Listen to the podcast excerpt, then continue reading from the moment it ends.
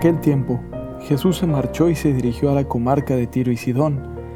En esto una mujer cananea que vivía por aquellos lugares vino a su encuentro gritando, Señor, hijo de David, ten compasión de mí.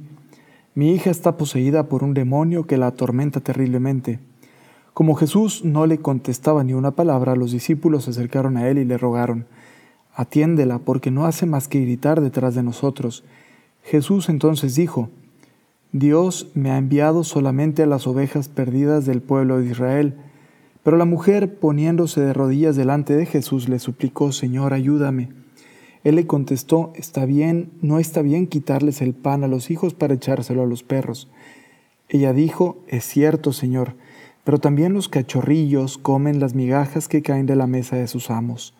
Entonces Jesús le respondió, grande es tu fe, mujer, que se haga lo que deseas y su hija quedó curada en aquel mismo instante.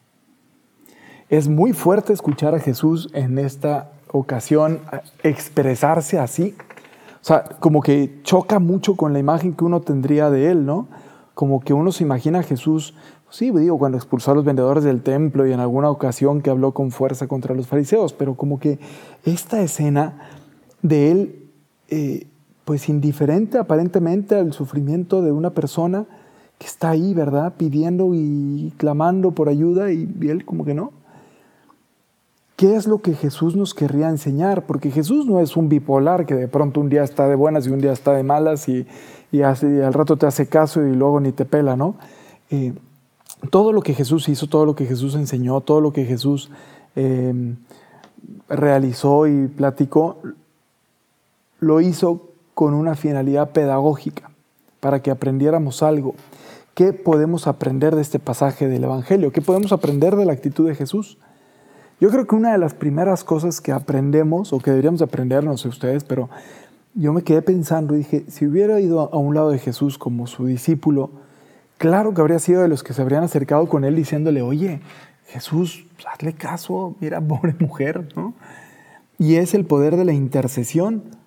Es decir, en ocasiones el Señor se retrasa un poco, aparentemente no es que se retrase, sino retarda un poco la bendición que estamos esperando, quizá precisamente para generar en los que están alrededor empatía.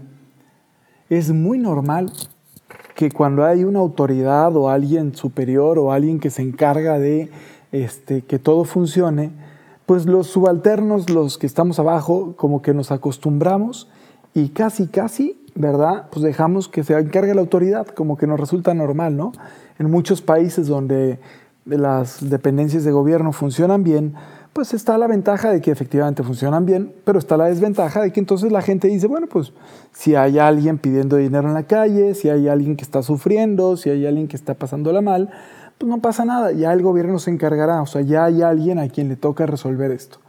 A lo mejor la actitud inicial de los discípulos era esa, ¿no? Decir, pues ya, o sea, Jesús se encargará de hacer que esto. Cuando veían que Jesús no lo hacía, entonces claro que empiezan a sentir empatía por el sufrimiento de esta mujer.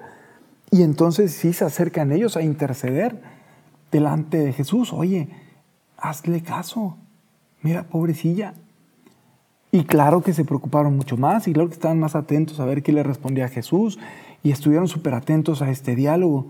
Y en esa misma dinámica, cuando Jesús le dice, mujer, qué grande es tu fe, pues imagínense lo que habrán pensado los discípulos. ¡Wow! ¿Qué te pasa? ¿Qué, ¿Cómo insistió en la oración? ¿Cómo aguantó? Etcétera. Estoy seguro que por ahí va la cosa. Y también es la segunda cosa que podríamos aprender nosotros, la actitud de esta mujer. San Agustín dice que a veces Dios eh, retarda, ¿verdad?, lo que le estamos pidiendo para que nos demos cuenta si efectivamente es una necesidad o es un capricho. Si con el tiempo lo que tú pensabas que era una necesidad desaparece, o sea, si las ganas de tener una cosa que tú pensabas que necesitabas, con la dilación, con el tiempo, ¿verdad? En lo que tardas en recibirlo, desaparece, quiere decir que no era una necesidad, que era un antojo.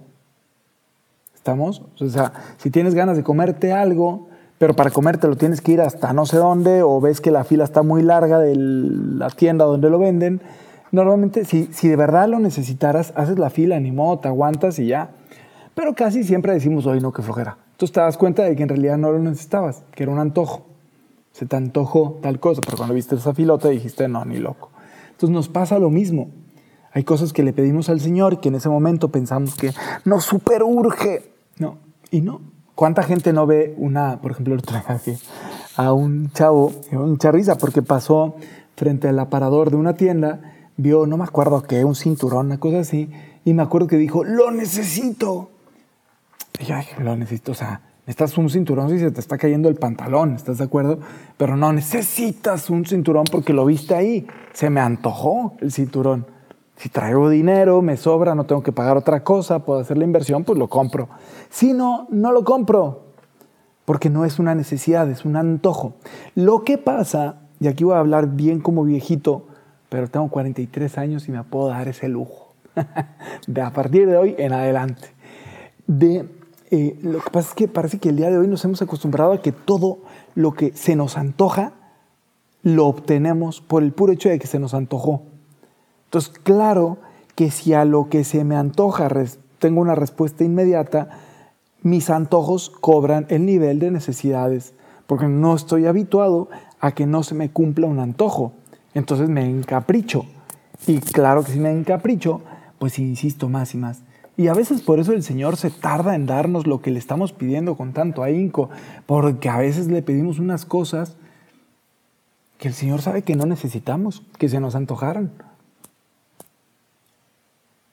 Y luego también es bien bonito ver la actitud de esta mujer, porque el amor es así. No se desanima con la primera negativa, insiste y persiste y se mantiene. Ahí está clamándole al Señor hasta obtener lo que buscaba. Y también eso hace que se ensanche el corazón. Te interesas más por lo que estás pidiendo, por quien estás pidiendo. Entonces, puro aprendizaje aquí, ¿o no? Entonces, que nuestra oración sea así, de intercesión por las necesidades de los demás, de empatía por el sufrimiento de los otros, de insistencia, si quieren, delante del Señor para darnos cuenta de si realmente necesitamos las cosas o se nos antoja nada más y es un capricho, ¿verdad? Y de confianza en que lo obtendremos. Que ahí esté puesta toda nuestra energía y que esté puesta toda nuestra esperanza y que el Señor nos siga educando y nos siga enseñando para tener un corazón cada vez más semejante al suyo.